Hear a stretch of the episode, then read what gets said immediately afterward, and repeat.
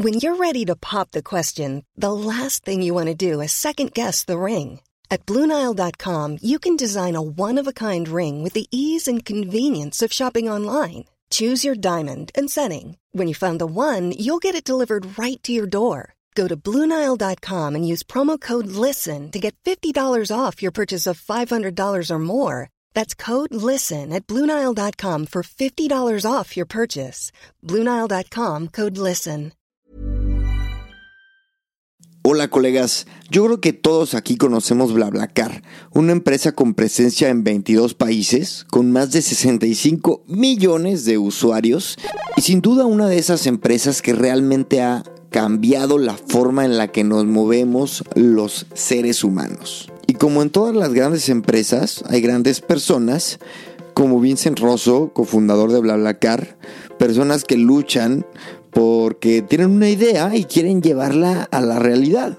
Y bueno, Vincent es de los principales responsables de que BlaBlaCar sea lo que hoy es. Nos va a contar de esa aventura y nos va a contar de la nueva aventura que se llama Consentio, que es un nuevo proyecto para optimizar las transacciones comerciales en el sector de frutas y verduras yo creo que está de más dar introducción a Vincent. Eh, bueno, es un crack.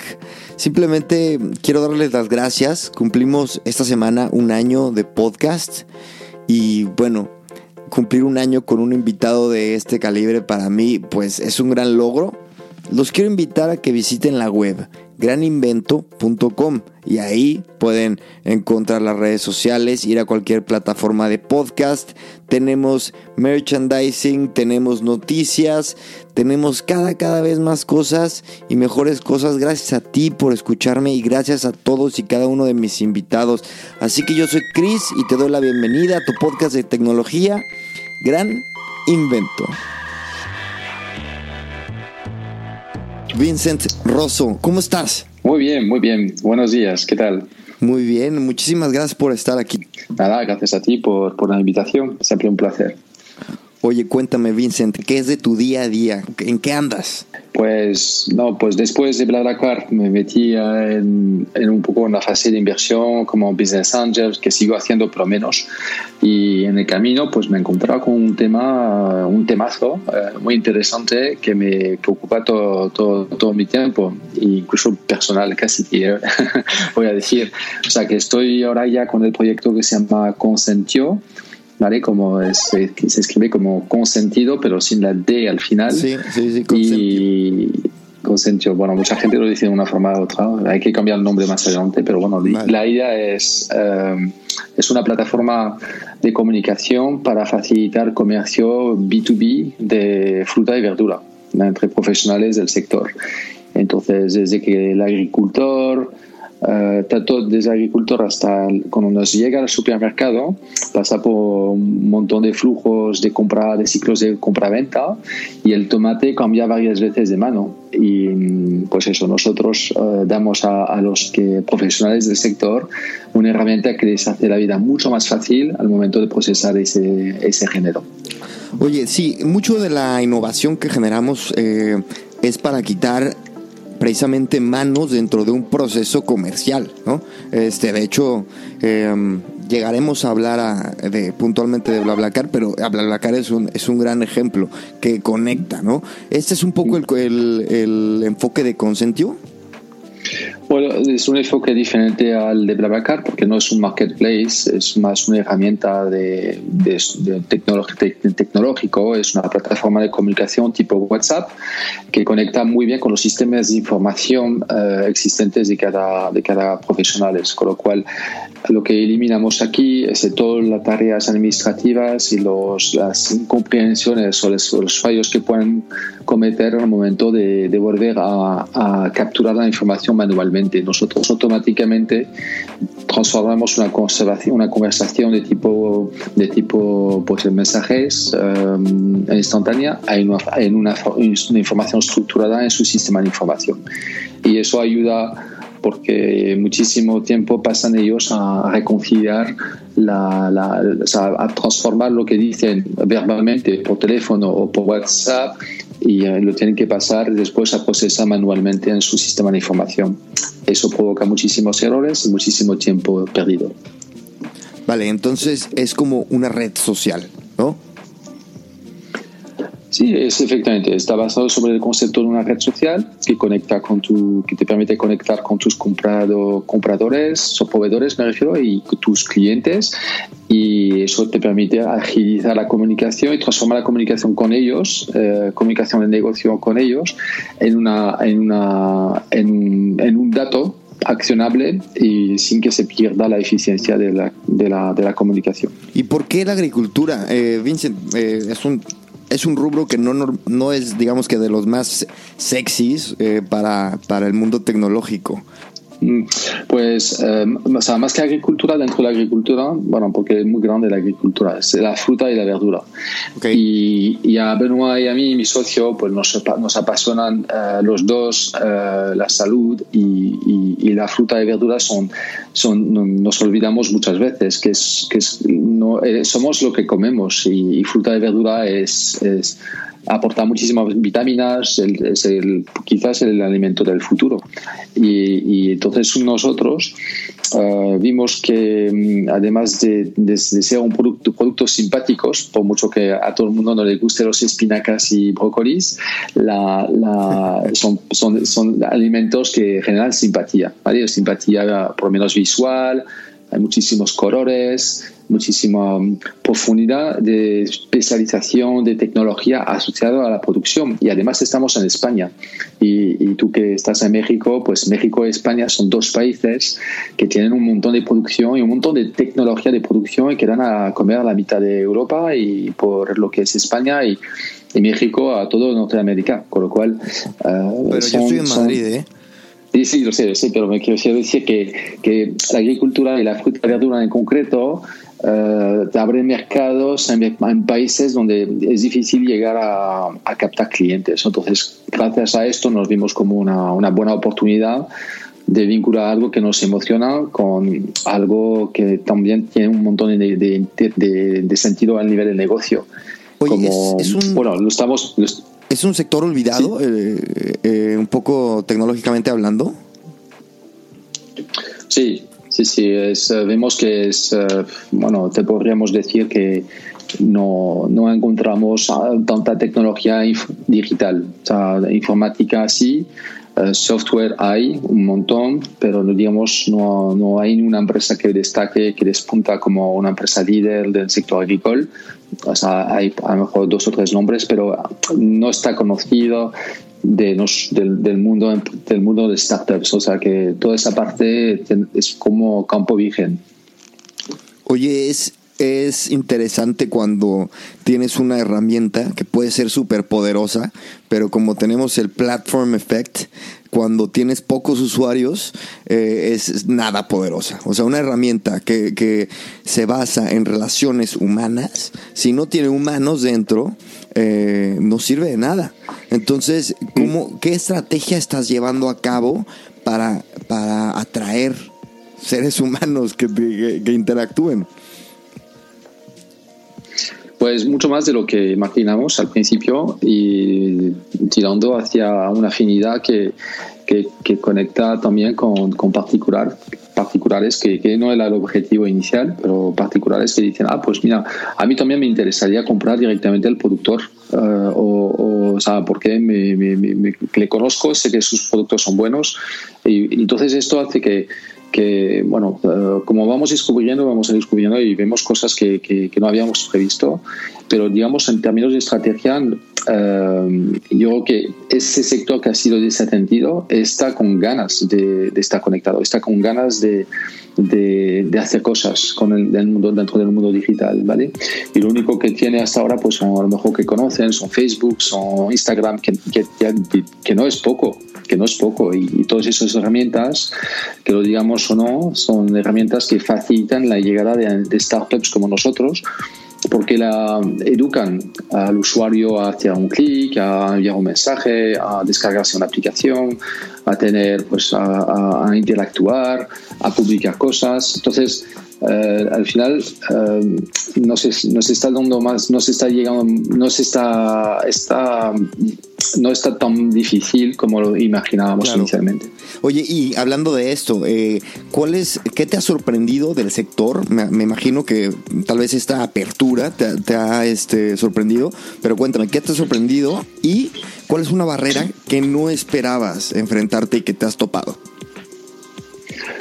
Lo que me ha sorprendido, primero, uh, primero que la tecnología, nos, pensamos que cuando venimos del mundo digital, que traemos tecnología y que los que no son digitales no, no traen tecnología. No es lo que todo el mundo piensa, pero es un poco en nuestro, nuestra, nuestra torre de, de, marfil, ¿no? Estamos ahí pensando así, ay, pues no estás en Facebook, no, no, no estás, no, estás no estás conectado, no, estás, no, no, eres tecnológico, pero te das cuenta que el sector agrícola tiene una cantidad de tecnología para producir cosas, que, para producir productos que comemos todos los días, que es alucinante, desde las semillas, desde los abonos, desde la, la, el riego, desde la monitorización de riego, desde el control de temperaturas, de los drones que están llegando como, con muchísima fuerza.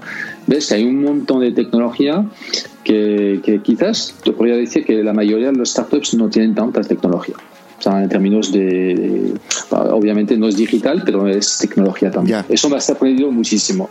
Y el otro punto que hemos aprendido es que la, la, gente está con, con, ganas, con ganas de, de, estar en la innovación. Entonces, um, tenemos acceso al, al colectivo de una forma admirable, se vuelcan en nuestro proyecto, dedican muchísimas horas y tiempo suyo para darnos feedbacks y darnos, eh, orientarnos. O sea que ah, una maravilla de, sector en ese aspecto. Ok, ¿y barreras? Sí, bueno, barreras, no tanto barreras de, del sector, sino o sea, nosotros el reto es, y el reto de las startups es siempre encontrar una, una user experience, una UX que esté adaptada al colectivo que, que, con, qué, con quién estás eh, tratando. ¿no? Entonces, la, la, dificultad más que barreras es llegar a hacer un producto que ellos puedan entender fácilmente y puedan usar fácilmente. Bueno, pues eso es muy difícil porque no estamos hablando de alguien que está, que está en una oficina, no estamos hablando de alguien que trabaja con las manos a veces y que la tiene como que no tiene el mismo pulso con el dedo, con lo que es la pantalla, la interactividad, hay cosas que, que, entendemos que nosotros que, que, impactan un montón sobre el, desarrollo productivo del producto. Oye, ¿y cuánto tiempo llevas con Consentio y de cuántos es tu equipo y en qué etapa crees que estás? O sea, infancia. Vale, yo, con Consentio, bueno, digamos, llevo dos años y medio en 30, la, tres, seis meses un poco ideando la, la idea, seis, un año fabricando el producto y un año más o menos testeando comercialmente la, la, la, entrada del producto en el mercado. Eh, mercado mercados, dos, dos, tres mercados diferentes, Francia, eh, España y Holanda. Son tres mercados estratégicos en agricultura de productos frescos en Europa y además queríamos sobre todo desde el principio dar una dimensión internacional para aprender y para construir un producto que fuera accionable para cualquier persona de, dentro de esos tres países.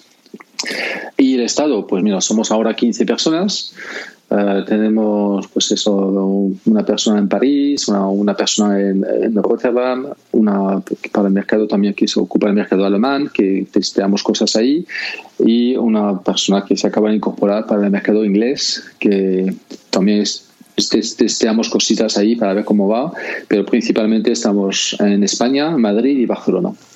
Oye, cuéntame del mercado holandés. Sabemos, bueno, sé, no sé los que nos escuchen, que Holanda es un pionero en, el tema de innovación cuando hablamos de agricultura. Entonces, eh, ¿es, es, em, ¿es realmente un mercado avanzadísimo en este rubro?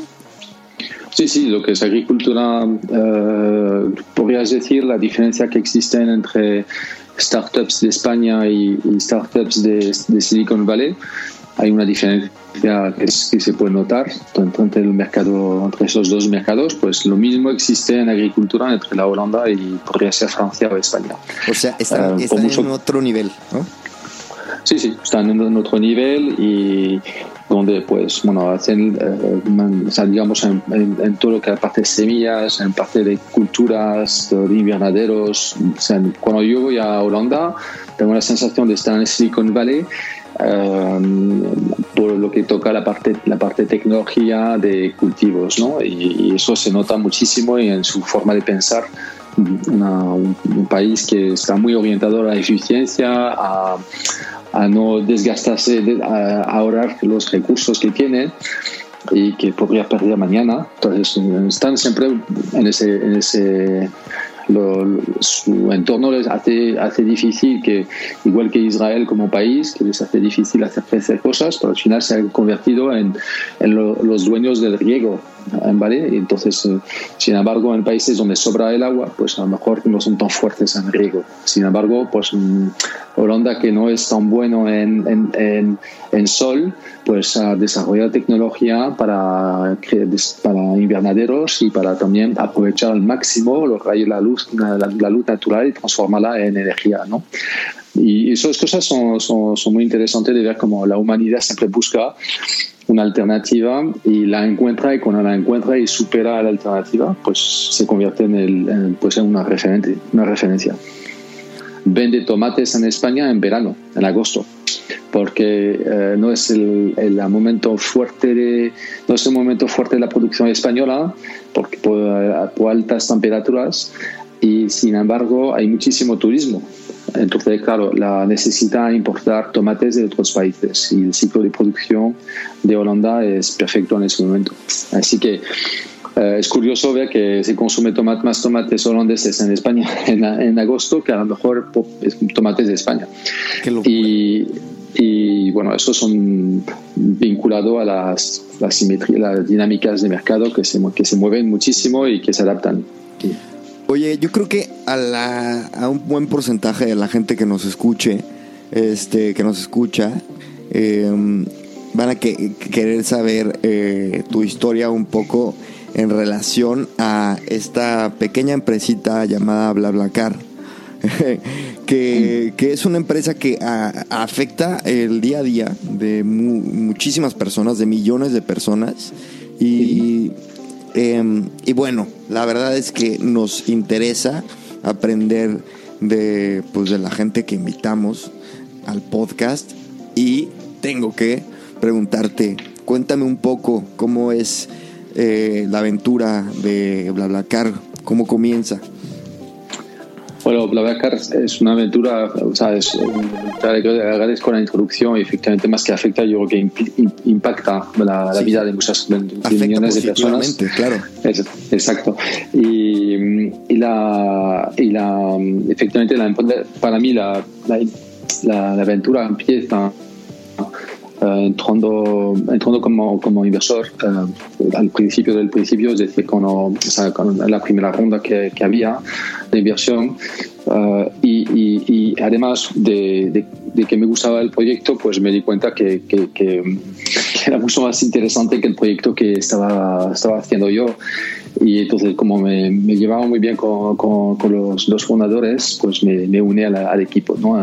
Entonces, en noviembre, perdón, empecé en septiembre perdón, de 2000, 2009 y ahí pues como, como entrando como número 3 de la empresa, ¿vale? Sí, es un poco como, entras como, eh, como el tercero del, del equipo, pero como especie co-founder, inversor, fue ahí como unirte a un equipo muy, muy pequeño, ¿no?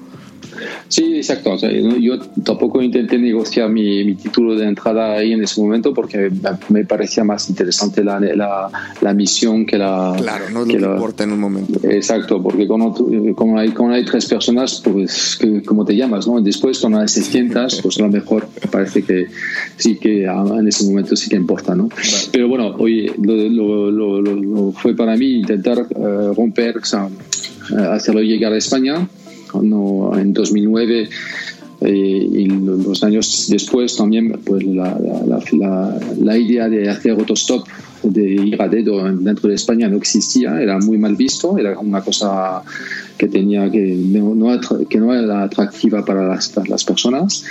Y entonces, sin embargo, en Francia eh, lo de compartir coches sí que tenía sentido, ¿vale? Entonces, la, veíamos que había un cierto interés. Entonces, mi reto ha sido desde, desde Madrid pues eso, levantarlo todo. Yo como vivía aquí, pues me parecía un reto muy interesante. Y un poco por el tema pues de las huelgas, ¿no? En Francia tenía sentido por, por todas estas huelgas que todavía siguen sucediendo, ¿cierto?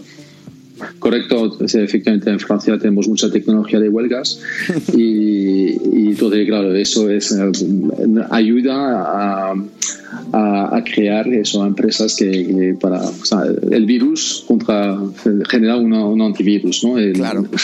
entonces así, así somos un poco el antivirus de la, de la huelga eh, de transporte y, y, y, en ese caso pues la, la verdad que ayuda a hacer que el público conozca las alternativas de transporte que en ese momento lo necesita.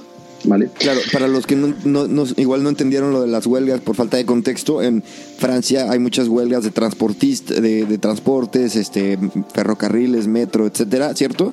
Eh, entonces la gente no se puede mover, entonces BlaBlaCar surge como un pain reliever de, este problema. Y entonces en España, ¿cómo empiezas a, a, a, poner las semillas? Pues empiezo yo poniendo mi primer, yo siendo el primer usuario de España y mi coche el primer coche. Eh, entonces eso, eh, después intento liar a todos mis amigos, contactos particulares y tal y familiares ¿eh?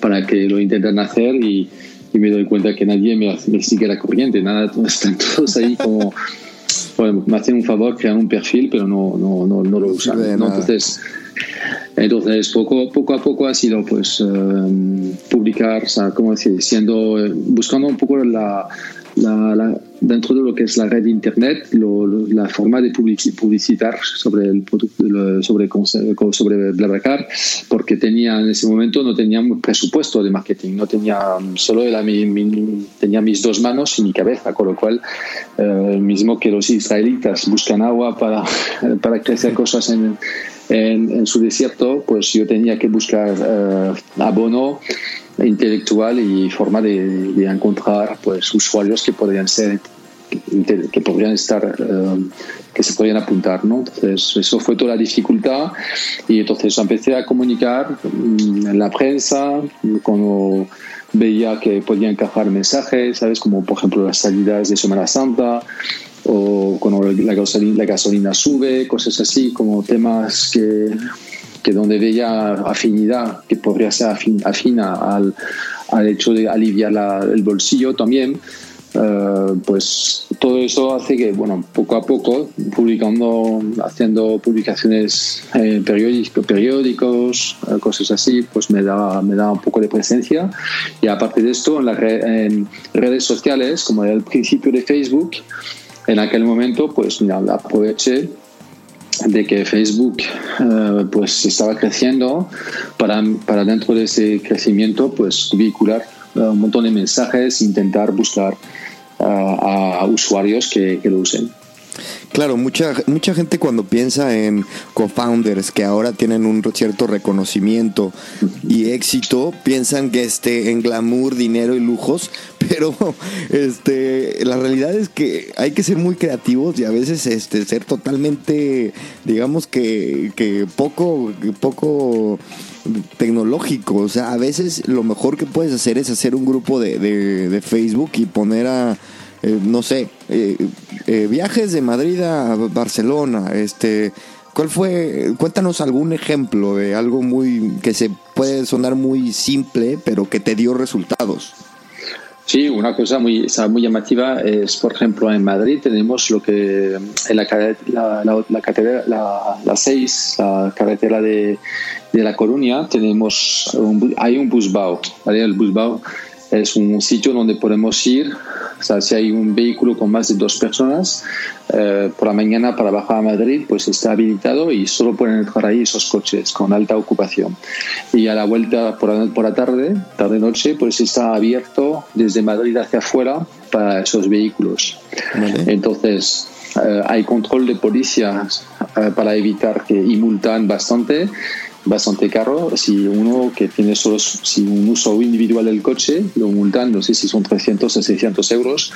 Eh, para, y claro, todos los días hay policía haciendo controles, ¿no? Pues había alguien que sabía que, que pillaron uh, con un, un, manequín inflable, ¿sabes? Hinchable. Entonces, entonces claro, la, salieron, las, salieron en las noticias y yo aproveché esa noticia para decir, hacer un post en Facebook que decía, mira, pues con Babacara eso no te pasaría. Porque, claro, lo de... entonces, esas cosas fueron súper viral, uh, un montón de retweets, de tweets, de por todos lados, y en ese momento, pues ya es una forma de, de hacer, hacer, darte a conocer, ¿sabes? Tienes que estar uh, pendiente de las noticias que te rodean y sobre ellas intentar hacer pues uh, algo de comunicación que te puede que te puede favorecer, ¿sabes? Ok, entonces empiezas en 2000, ¿qué fue? ¿8 o 9? 2009. 2009. ¿Cuándo llegas a tu usuario número 1000? En 2010. 2010. ¿Te, ¿Recuerdas ese momento?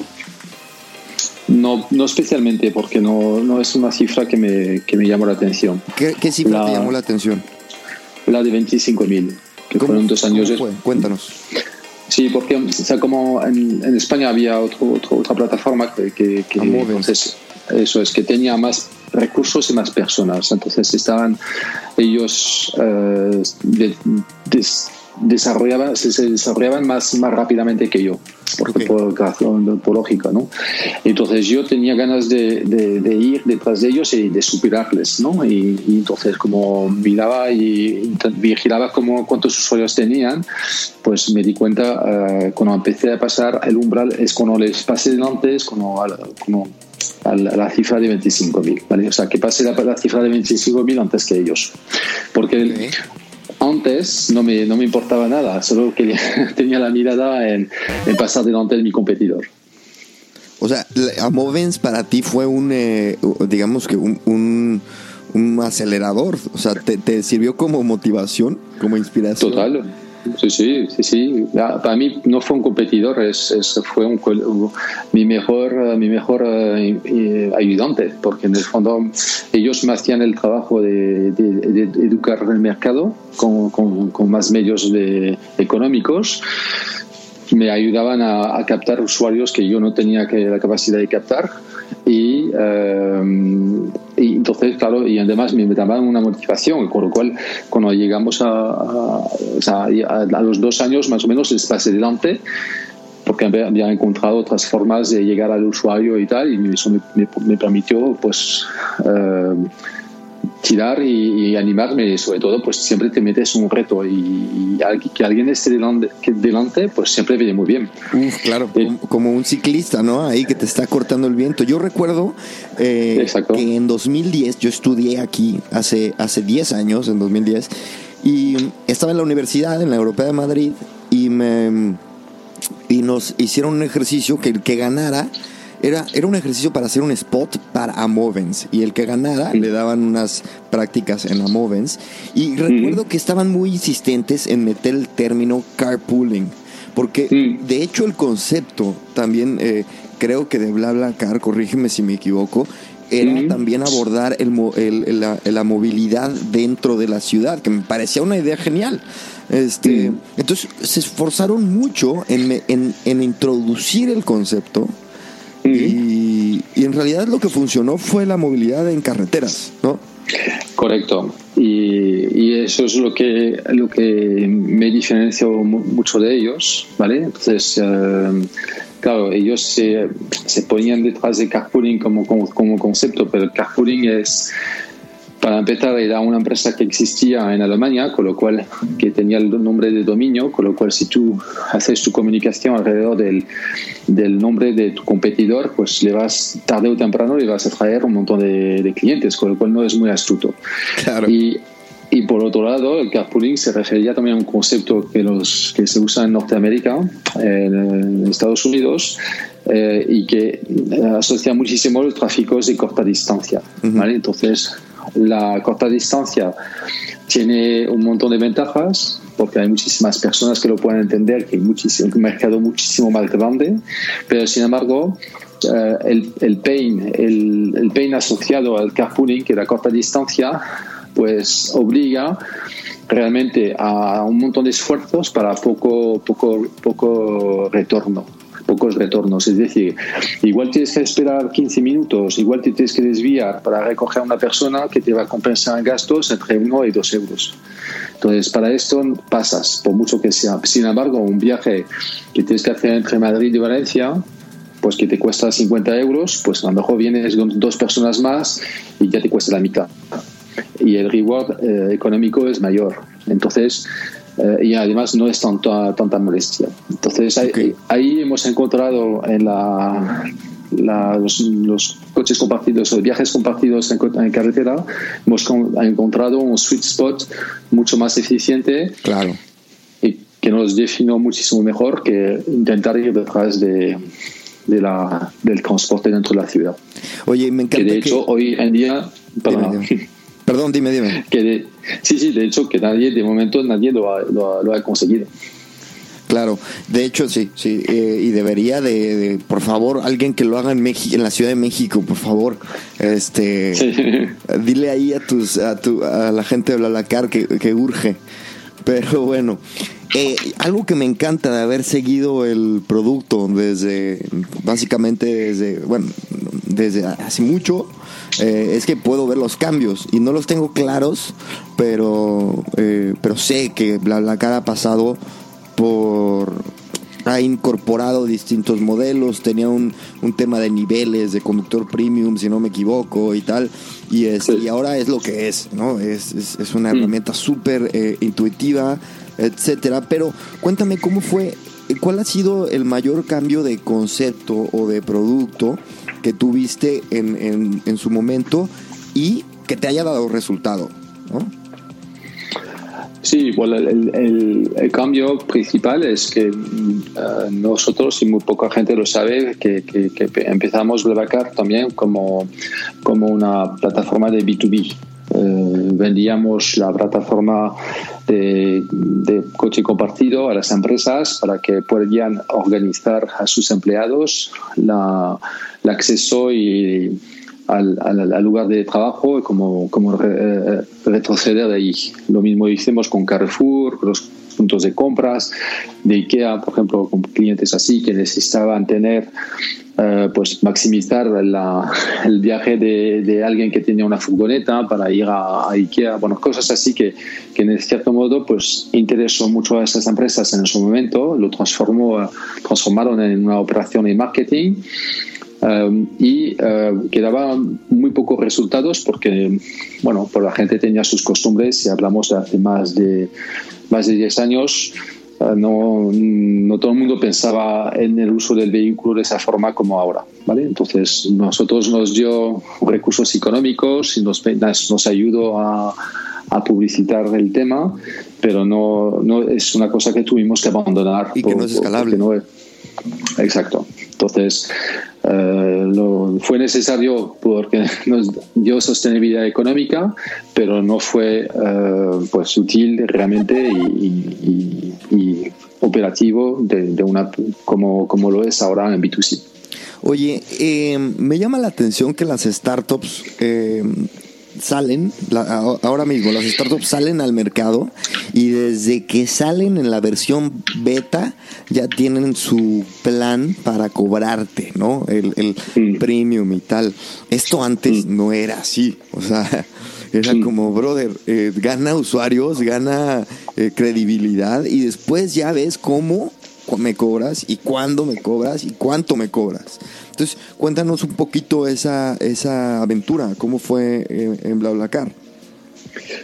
Bueno, lo, lo, primero, efectivamente, eh, monetizar es importante porque si no, no se puede sostener. Mucha gente piensa que porque hay una aplicación detrás no hay nadie, ¿no? O sea, ahora mismo hay más de 600 personas detrás de, de Blablacar para los, los 20 países donde estamos eh, y nadie se imagina que hay tanta gente detrás para hacer funcionar todo esto, ¿no? Pero sí que es necesario. A nivel tecnológico hay más de 100 personas. Eh, a nivel de soporte a usuarios hay más de 100 personas.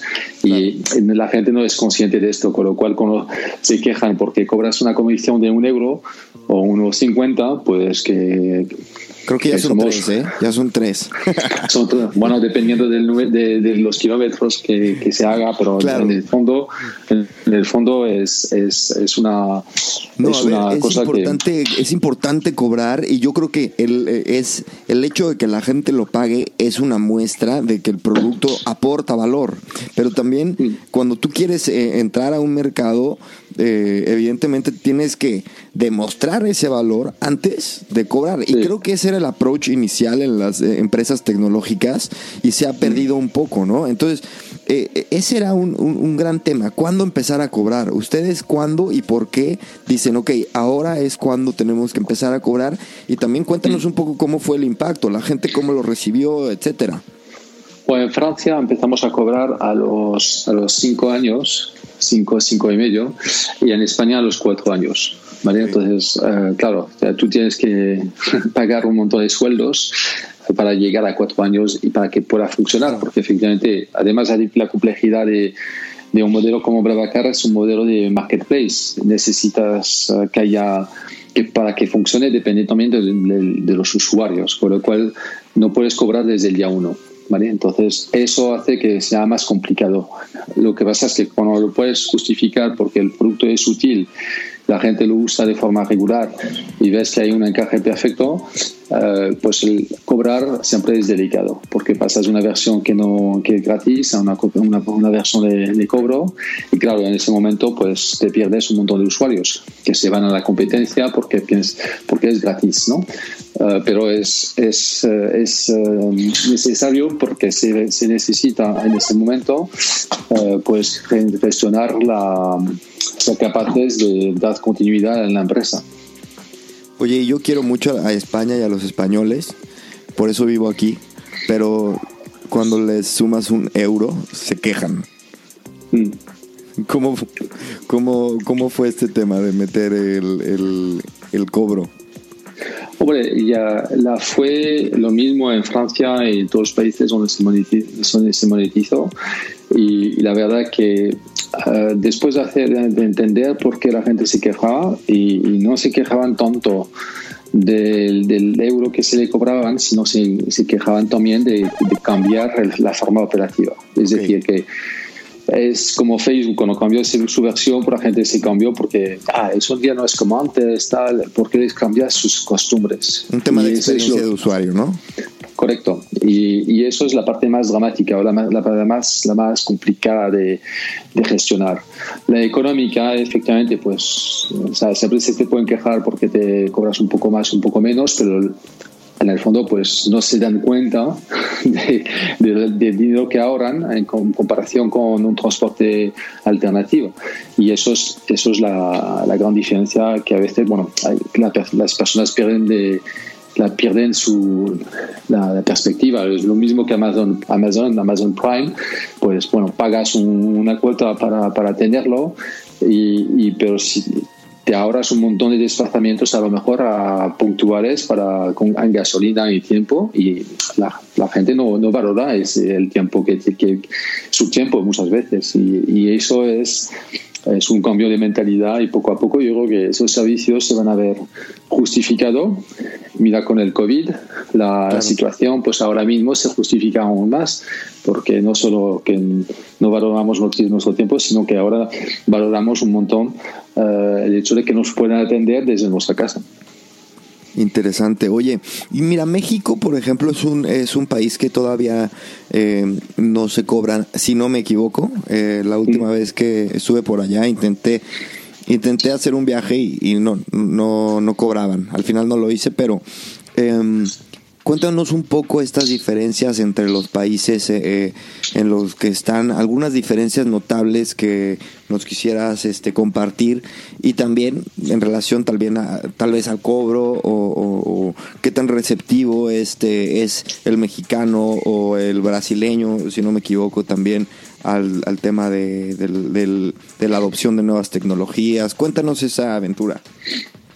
Sí, la, los países son, bueno, tienen regulaciones diferentes, entonces uh, nos, tenemos que adaptar a las regulaciones que, y, tenemos a lo mejor que buscar un modelo de negocio adaptado a esa regulación.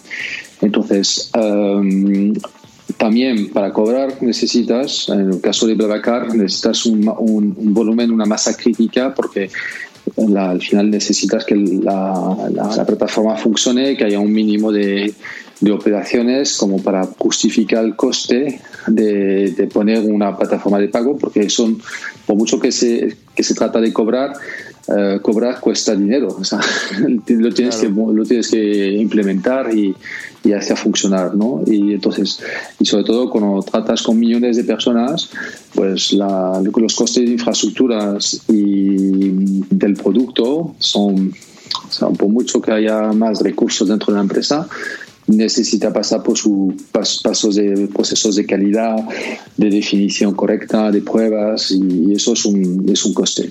Entonces, no se hacen eh, de, un día, de un día al otro, se planifican y se piensan muy bien. Entonces, ahora mismo por eso hay mercados que no están monetizados por, por, por, por muchísimos parámetros que incluso no, están, no son de mi conocimiento porque ya no estoy, estoy un poco descolgado de esa parte de, de BlaBlaCar. Claro. Oye, mira, BlaBlaCar considero que es una, eh, es una tecnología eh, vamos, es una herramienta disruptiva porque sí cambia el comportamiento de, una industria, ¿no? Eh, así como Uber tiene, es, evidentemente ha sido súper disruptiva y se ha metido en mil eh, batallas legales, eh, no es eh, la excepción, ¿no? Y es esta eterna, eterno debate entre la innovación y el perseverar y el proteger trabajos, ¿no? Eh, ¿Qué es mejor para, para, una sociedad? Entonces cuéntanos un poquito el, el conflicto que, que, tuvo que vivir en su momento o si lo sigue viviendo este BlaBlaCar en relación a, a estos cambios y, y temas legales la, las pegas que hemos tenido están bastante vinculadas también a, la llegada de Uber, que, que, llegó, bueno, en España, por ejemplo, llegó un poco más tarde que BlaBlaCar. Um, y, obviamente la forma de llegar de Uber en España fue muy agresiva. Entonces, claro, lo, el, sector tradicional y uh, existente no asimiló, asimiló. Y además Uber usó la misma taxonomía de comunicación que nosotros. Entonces, claro, puedes compartir coche.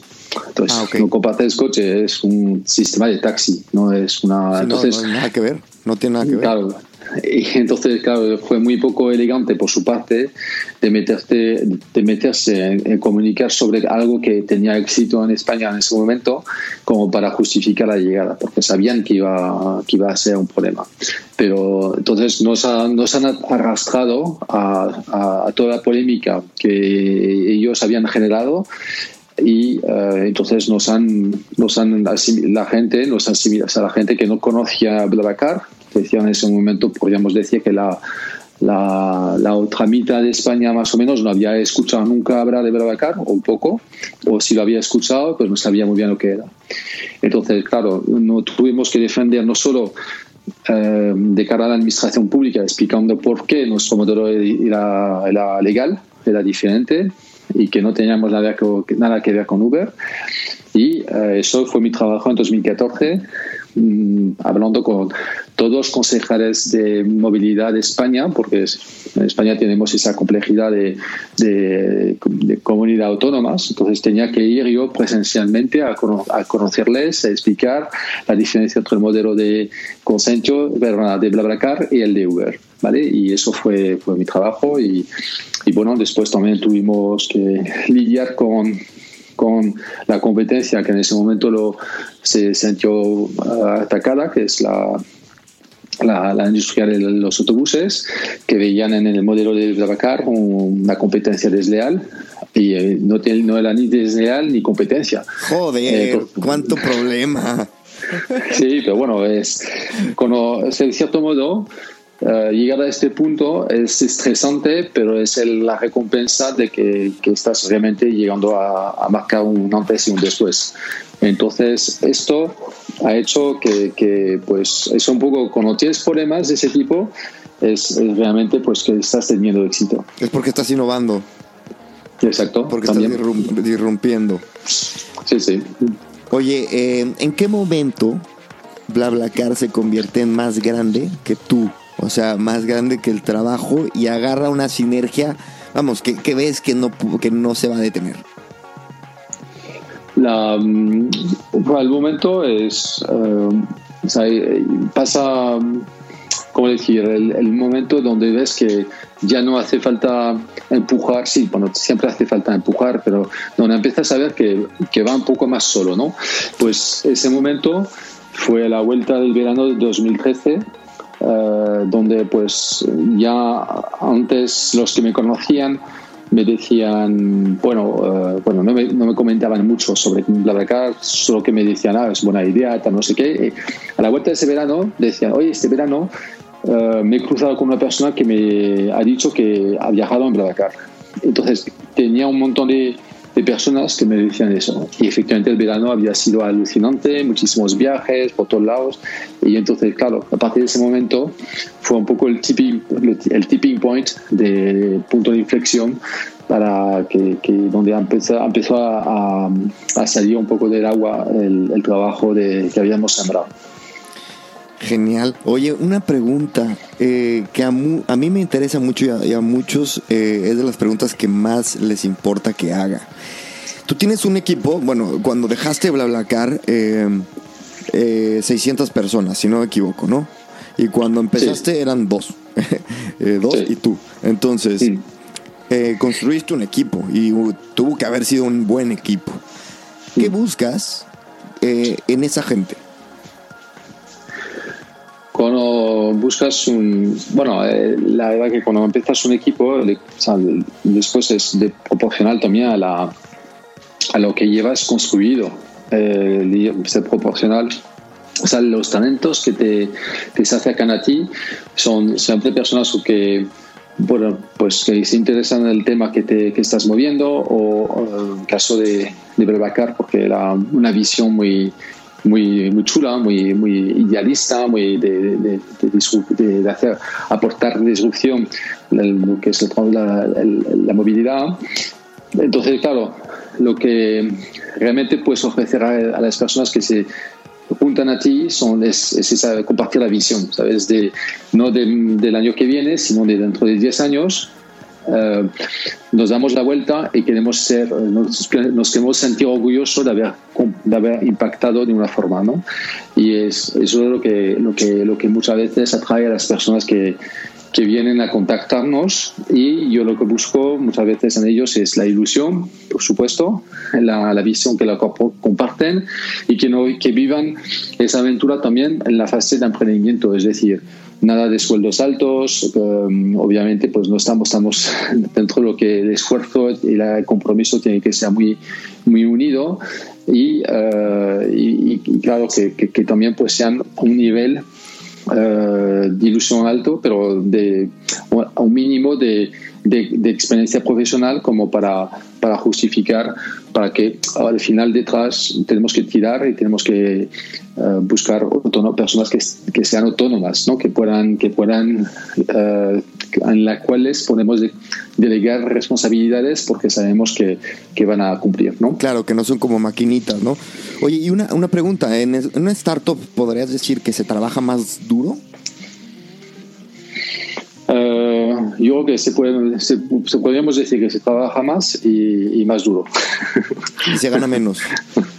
bueno, se gana menos, eh, sí, sí, porque la, dependiendo un poco de la fase de, la, de, la fase de las startups, pero hay, hay se puede ganar incluso más que una, empresa corporativa, dependiendo si la, startup está en un punto de, financiación más alto. Pero eh, al principio no, no se gana tanto. Oye, y cuenta, ah, ah, sería una, una, tontería desperdiciar el podcast y el tiempo hablando simplemente de, de BlaBlaCar. Y este quiero que me cuentes, me cuentes un poco más de Consentio, pero también de las cosas que estás haciendo paralelamente eh, de estos dos proyectos. Sí, bueno, bueno Consentio en sí es, es, que, como te decía antes, era, bueno, me ocupa muchísimo porque, bueno, cuando tengo una obsesión, empezó a, cuando me obsedo por algo, pues intento centrar mi energía en ello. Y, y, antes pues efectivamente tenía otros temas que me que abarcaban mi, mi cabeza y, sobre todo inversiones que donde he podido invertir tiempo, dinero y ilusión y compartir pues eso conocimiento y ayudar entonces, bueno, eso lo hacía mucho, eh, y ahora ya casi nada porque los pobres los tengo un poco abandonados y, y ahora ya muy, muy enfocado a, a Consentio, que, con lo que estábamos viviendo la, alimentación es, super, es, muy, es, es, esencial. ¿Vale? La tasa de mortalidad de, de no comer es 100%, entonces nosotros no, nos enfocamos a intentar ahora de momento ayudar a, las, a, las, a las personas como podamos y, eso es lo que abarca, me, me uh, todo el tiempo. ¿Qué te emociona del momento en el que estás ahora? Que a diferencia, por ejemplo, de Blablacar, eh, de Blablacar que fue hace más de 10 años, ¿Qué te emociona en temas este, de lo que está sucediendo a nivel tal vez como la, el mindset de la gente en relación a la tecnología? Eh, ¿Qué diferencia este momento histórico al de hace 10 años? Sabemos que obviamente la gente es más cercana a la tecnología, pero no sé, ¿algo más que hayas notado? Pues vivimos ahora, mira, o sea, si tuviéramos que decir que el plan era perfecto, por mucho, o sea, por mucho que tenemos que lamentar por las cosas que están pasando a nivel de, pues, de las personas que están afectadas por, por el COVID, pero podemos decir que la, la, humanidad ha sido preparada con las redes sociales a, y con, y con obviamente la tecnología para poder seguir con la actividad. Por la mayoría los, los que tenían menos uh, más más uh, más equipa más más más como decía más hábito de trabajar con tecnología. E incluso los jóvenes que llevan con 10 años con teléfonos móviles y que con redes sociales ahora pues no ven a sus amigos pero siguen conectados con ellos. Vemos que la, la humanidad sigue con su flujo de, de humanidad pero de una forma más digital. Entonces, los que no han vivido esto porque no han nacido con esto o pueden decir que eso se hemos dejado no hemos dejado a perder la humanidad porque ya estamos todos digitalizados ya pero a lo mejor es lo que tocaba hacer igual que nos tocaba pues salir de la caverna hace no sé cuántos miles de años no entonces la, es propio la evolución son herramientas que nos hacen la vida más fácil que cambian los comportamientos sociales y eh, y bueno, a veces no, no ni, a, ni, a, peor ni a mejor, es lo que, lo que tocaba. Entonces ahora mismo, del sembrado, cosechamos un poco la, el hecho que tenemos esas herramientas para seguir adelante con nuestras vidas, desde, desde casa, por ejemplo. Oye, y este cambio viene con, como toda la innovación, eh, como toda la tecnología, viene con riesgos. Em, por ejemplo, ahora es muy, muy conocido que Google y Facebook están uniendo fuerzas para generar tecnología que nos ayude a prevenir la expansión del virus, del COVID, ¿no? y mucha gente, incluido yo, em, estamos, al menos no sé si preocupados, pero alerta de todo el tema de la data, ¿no? Este. Eh, yo al menos tengo, tengo miedo que el gobierno, eh, con la excusa de, protegernos, de proteger nuestra salud, se dé, eh, vamos, tome toda la libertad para apropiarse de todos nuestros datos. ¿Tú qué opinas al respecto? ¿Te preocupa? No, o sea, no, no me preocupa tanto, porque la, es verdad que la libertad es importante, la libertad de expresión es importante, o sea, casi de las cosas más importantes que, que, hemos construido, que, hemos, que tenemos. Eh, después la libertad de movimiento obviamente pues va un poco hilado a la primera, pero la primera que es la libertad de expresión, que es la, la, que, más, la que considero como más importante. Ahora, eh, como todo, ¿no? La, te diría, la, la arma nuclear pues conlleva riesgos y mm, potencialmente problemas, ¿no? Y hemos tenido problemas de hace poco con, con Chernobyl y otros, ¿no? Pero sin embargo proporciona algo que no, que no vamos a volver a, que, que, proporciona pues que, que, haya paz, ¿no? Y, y entonces nos, nos, olvidamos del beneficio, pero y estamos alerta al problema potencial. Ahora, los datos, eh, pues yo que tiene un montón de sentidos, porque lo mismo que la gasolina fue necesaria para, nuestra, para desarrollar nuestras economías del siglo pasado, pues lo mismo el data va a ser necesario para desarrollar nuestra economía. ¿Vale? Porque entonces yo pienso que el data ahora va a ser la gasolina del futuro. Ya lo es, pero lo será más adelante. Y claro, nuestra libertad eh, en el fondo, si tú lo piensas así, dices, bueno, pues voy a, van a saber un poco más de mí.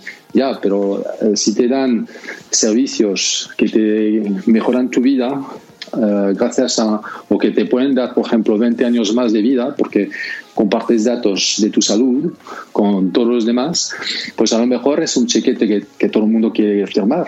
Entonces, el, el, beneficio puede ser enorme y el, obviamente el riesgo asociado a ello nos va a preocupar y tendremos que poner foco a la preocupación, pero no olvidamos que del beneficio que nos va a traer. Totalmente de acuerdo. Yo también estoy en la parte optimista de, de, dentro de este debate. Creo que eh, al final eh, confío en que nos va a traer mejores cosas eh, que, que, malas, ¿no? Pero lo que es real es que, por ejemplo, con, los grandes cuatro, Google, Amazon, Facebook y eh, Apple, em, y con esta, e, esta, vamos, como concentración de tanto poder y, tecnología, em, está, está también frenando hasta cierto punto el, nacimiento de nuevas empresas, ¿no? Y la distribución de, la riqueza y la innovación. Eh, ¿Tú crees que se tendría que hacer algo eh, en relación a, estas cuatro grandes?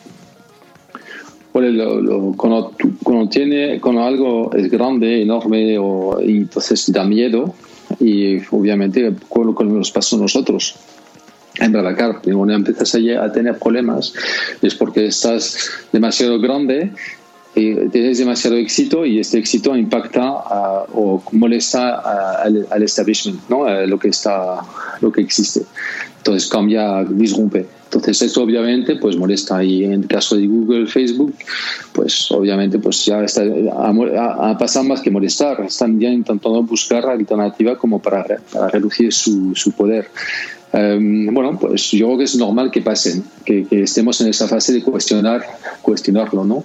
Eh, ahora también Facebook, Google y todas las empresas reinvierten un montón de dinero en adquisiciones de startups y alimentan también a, favorecer que haya aspiraciones y voluntad o creatividad de un montón de ecosistemas que, quieren estar absorbidos por Facebook o por Google. ¿no? Entonces esto es también bastante positivo. Eh, yo, yo creo que no hay que verlo siempre por solo un, un lado de la moneda y lo mismo que te diría que la tecnología, como está pasando con, con Tesla, pues gracias a, quizás efectivamente ese dinero y esa cultura tecnológica digital, pues hemos pues, podido llegar a construir coches eh, que, van a, como en el caso de Tesla, que van a ser eléctricos, que son digitales, con un montón de, un montón de software. Hemos podido llegar a construir cosas como lanzar cohetes de una forma totalmente innovadora. Y eso, eh, pues, es gracias a, dinero, dinero privado que vienen de esas empresas tecnológicas. Y, no ha sido de fondos públicos eh, y no ha sido no salen de la NASA no salen de, esos sitios. Claro. o sea quiero decir que eh, ya puedes criticar pero al final también el beneficio asociado a lo que está pasando pues es bastante positivo. Sí y este por ejemplo sacas el tema de Tesla. Tesla ha sido definitivamente eh, un, un, motor para que la industria automovilística se ponga las pilas, ¿no? Y, y se ponga a innovar y etcétera. Pero, ¿qué hubiera pasado si, si Tesla lo hubiera comprado, por ejemplo, Ford, ¿no? En algún momento antes de empezar a impactar este antes de, empezar a impactar realmente a, la industria. Entonces, creo que ahí sí hubiera afectado a la innovación. Entonces, me pregunto, la adquisición em, no frena la innovación eh, hasta, cierto punto. ¿Tendría que ser esto regulado? ¿Qué opinas? Bueno, supongo que, o sea, yo sin tener datos eh, reales, pero estoy seguro que los cárteles de, de, los, de las empresas potentes del petróleo a nivel mundial han comprado un montón de patentes de, que podían dar alternativa a su fuente de energía. ¿Vale? O sea que, y, tú lo ves como una, o sea, podemos ver como un emprendimiento eh, a, la innovación, y pero, pero, es totalmente legal. Entonces, claro, la adquisición es es obviamente pues una forma de, de, matar el, al, es una forma de atraer, de, de, asimilar una, innovación, pero también efectivamente la puedes matar porque si no le das vida después, pues al final termina siendo algo que no, no va a ninguna parte. Y casos así hay un montón. Eh, casos, por ejemplo, pues a, a mí eh, lo que me parece que ha, ha salido un poco de la de la, ecuación es, es eh, Waze, que ha sido adquirida por, por Google, pero sigue siendo una empresa independiente que da el servicio que tiene que dar y eh, no, no, no, han matado a nada, pero sin embargo hablas de empresas tradicionales que, que asimilan una, una tecnología o un negocio como 20 por Telefónica y que después de 10 años pues ya no existe. Claro, la nadie, nadie ni se acuerda de ello. Exacto, entonces ahí eh, todo depende, o sea, la adquisición, todo depende de la voluntad de la adquisición. Eh, y eso es, eh, son cosas que, que, pueden pasar y que pasarán porque no, todo el mundo no, no está con, con, con, ganas de innovar. Correcto. Oye, el tema cashless es uno que no se nos va de este podcast. Quiero que, mm. quiero que me digas tu tus predicciones en relación a la, forma en la que cambia en nuestro comportamiento y nuestra interacción con el dinero. ¿Ves eh, la desaparición del cash en un futuro y de ser así, cuándo crees que llegue?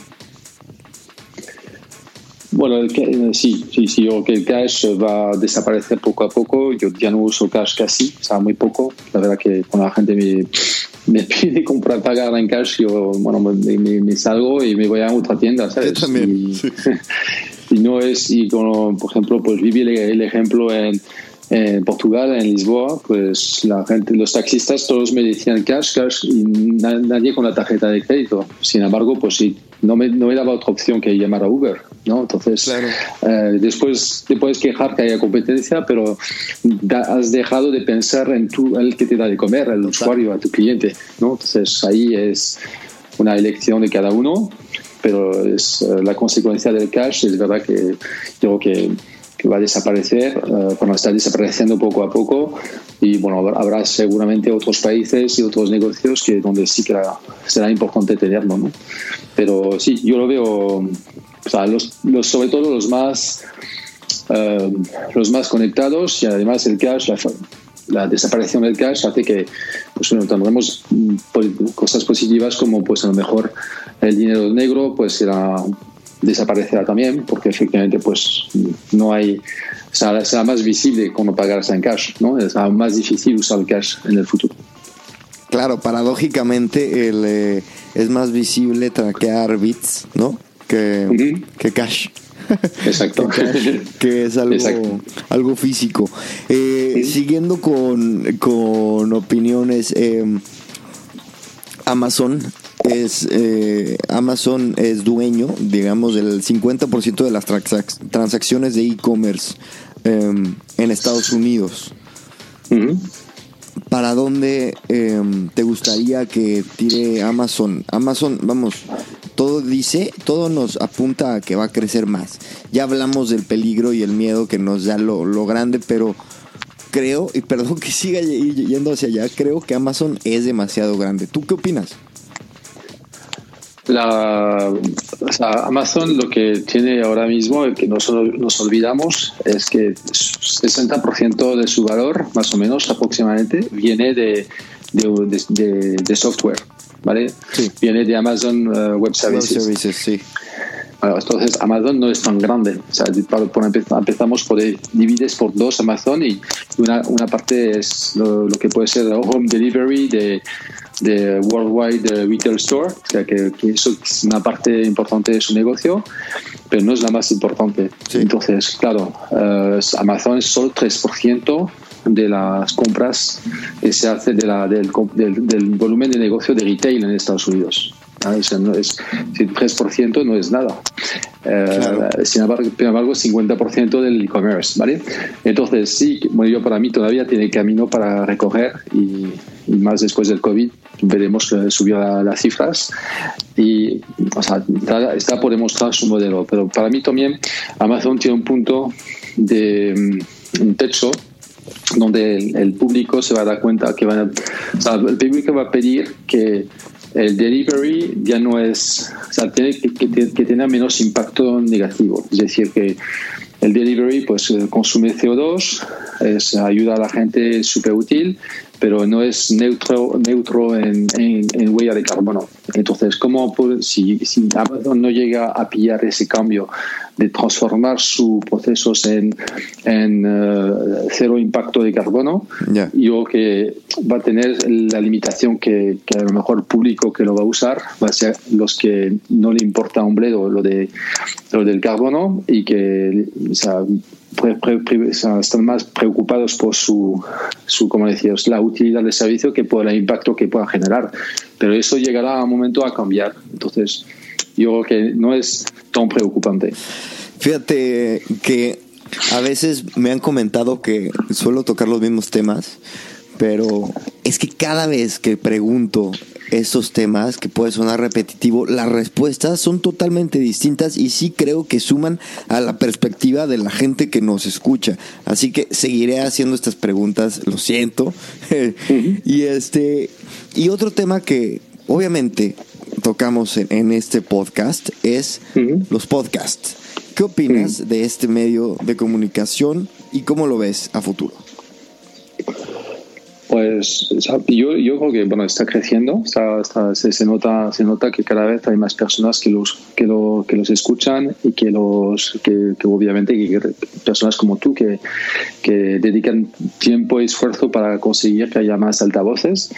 Y, y, eso yo creo que es una forma alternativa de, de de, de, llegar a opiniones y construir, uh, formar al, a las personas que escuchan a opiniones diferentes. Y eso es muy positivo porque los medios de comunicación están muy, de cierto modo, muy atados, por mucho que lo digan en el contrario, pues muy atados a, a una línea de comunicación marcado por intereses varios. ¿no? Entonces, no tenemos toda la, la visibilidad sobre el COVID eh, por ejemplo, para dar un ejemplo, eso porque obviamente está coartado por el gobierno, no hay cosas que no nos llegan y que nos llegan por las redes sociales, ¿vale? Pues entonces yo estoy deseando escuchar podcasts y de médicos, de personal, personales, personal competentes sobre el asunto para entender un poco mejor eh, y lo que está pasando. Y de hecho, pues me dan información, no sé si verdad o falsa, pero la suma de la, información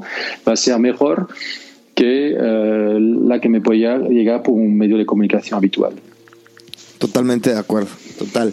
Sí, eh, da una sensación de transparencia el tema del podcasting, súper única, me parece. tres libros que nos recomiendes. A ver, eh, bueno, no, me, no, tengo mucho tiempo para leer, pero hay uno de los tres que, que me ha marcado últimamente, pues el, bueno, el Sapiens, que yo supongo que todo el mundo lo, lo, habrá comentado. El Homo Deus, que viene después, que me parece incluso más, más alucinante que el primero. ¿Cuál es, ese? Ah, ¿Ese cuál es? el segundo de, que ah, es el, mismo escritor, ¿no? Sí. El mismo escritor se llama Homo Deus. Okay. ¿Vale? O sea, si después de la primera, tercera, la primera parte te consigues pasarla, pues la segunda parte es alucinante. Y el tercer, el tercer libro es un libro que, que se llama ¿Por qué dormimos? ¿Por qué, porque, porque dormimos? Es un libro muy bueno que he escrito para, por un investigador del sueño de Estados Unidos, 40 años estudiando el sueño, y hay muy poca literatura sobre el sueño y no, no, no nos, hemos, nos hemos olvidado que es una tercera parte de nuestra vida y que tiene muchísima importancia para todo, para toda la, la, los 60% restante y que pues este señor lo, lo, lo, documenta muy bien. Me pareció, me pareció alucinante ese libro. Oye, ese comentario de que es una tercera parte de nuestra vida me parece un argumento buenísimo para empezar un startup de la mano del tema del sueño. Está buenísimo ese insight. Total, no, es que es buena idea, es que totalmente de acuerdo contigo. Oye, y este, por último, Vincent, cuéntanos, eh, ¿qué sueños has logrado? ¿Tu sueño más grande que, has logrado? ¿Y cuál es el sueño que quieres lograr a futuro? ¿Cuál es tu sueño ahora? Pues el, sueño más grande ha sido de, poder cambiar mi vida, que era una vida de, de trabajar por cuenta ajena, eh, donde mi impacto era muy limitado y, entonces no, me sentía totalmente identificado a poder eh, vivir de mi, de mi, trabajo y eh, poder montar proyectos que me apetece montar independientemente, independientemente de, de circunstancias. Eso es muy, es como al final es un sueño que, que, yo tenía en su momento, quizás antes de ser adulto quizás, pero que he podido conseguir, conseguido lograr, ¿no? Entonces, este día me parece alucinante tener un poco más de control sobre tu propia vida profesional y hacer todos los días que trabajas en algo que te gusta, ¿no? Y no en algo que debes, que tienes que hacer. Entonces eso, eso para mí es alucinante. Y, bueno, eh, yo el segundo que quiero lograr es, eh, siguiente que quiero lograr es seguir haciendo esto y poder eh, tener más tiempo para ver crecer a mis hijos, mi familia, mis amigos, tener una vida un poco más, o sea, no tan dedicada, pero eso de todas formas es un poco eh, difícil de lograr porque si no dedicas tanto cariño a las cosas no salen. Así que bueno, hay que buscar una, una, un método, hay que buscar un, hack. Genial, genial. Oye, y ahora sí, por último, eh, necesito que nos des un mensaje a, a, los que nos escuchan. Este, si tú tuvieras que vender este podcast en una frase, decirles, tienes que escuchar Gran Invento, o al menos tu capítulo, ¿Por qué? En una frase. Eh, porque pienso que eh, emprender eh, es, nos da más alternativa que mirar a las cosas positivas de la vida.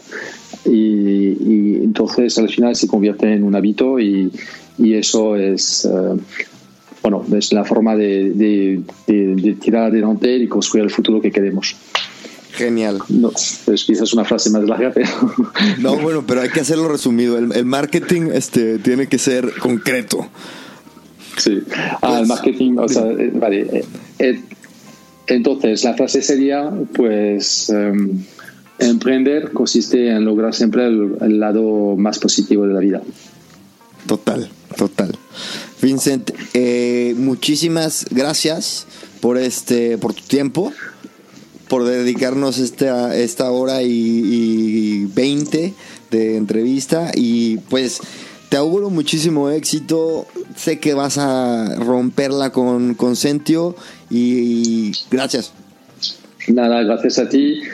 Muchas gracias a tu labor, eh, lo que haces y que, que, que, que, haya más audición y más gente que vayan a, a tu programa y que, no, que nos podamos ver algún día de estos, después del COVID. Que vaya bien a todos y mucho, mucha salud. Venga, muchas gracias Vincent, gracias a todos. Chao. Gracias.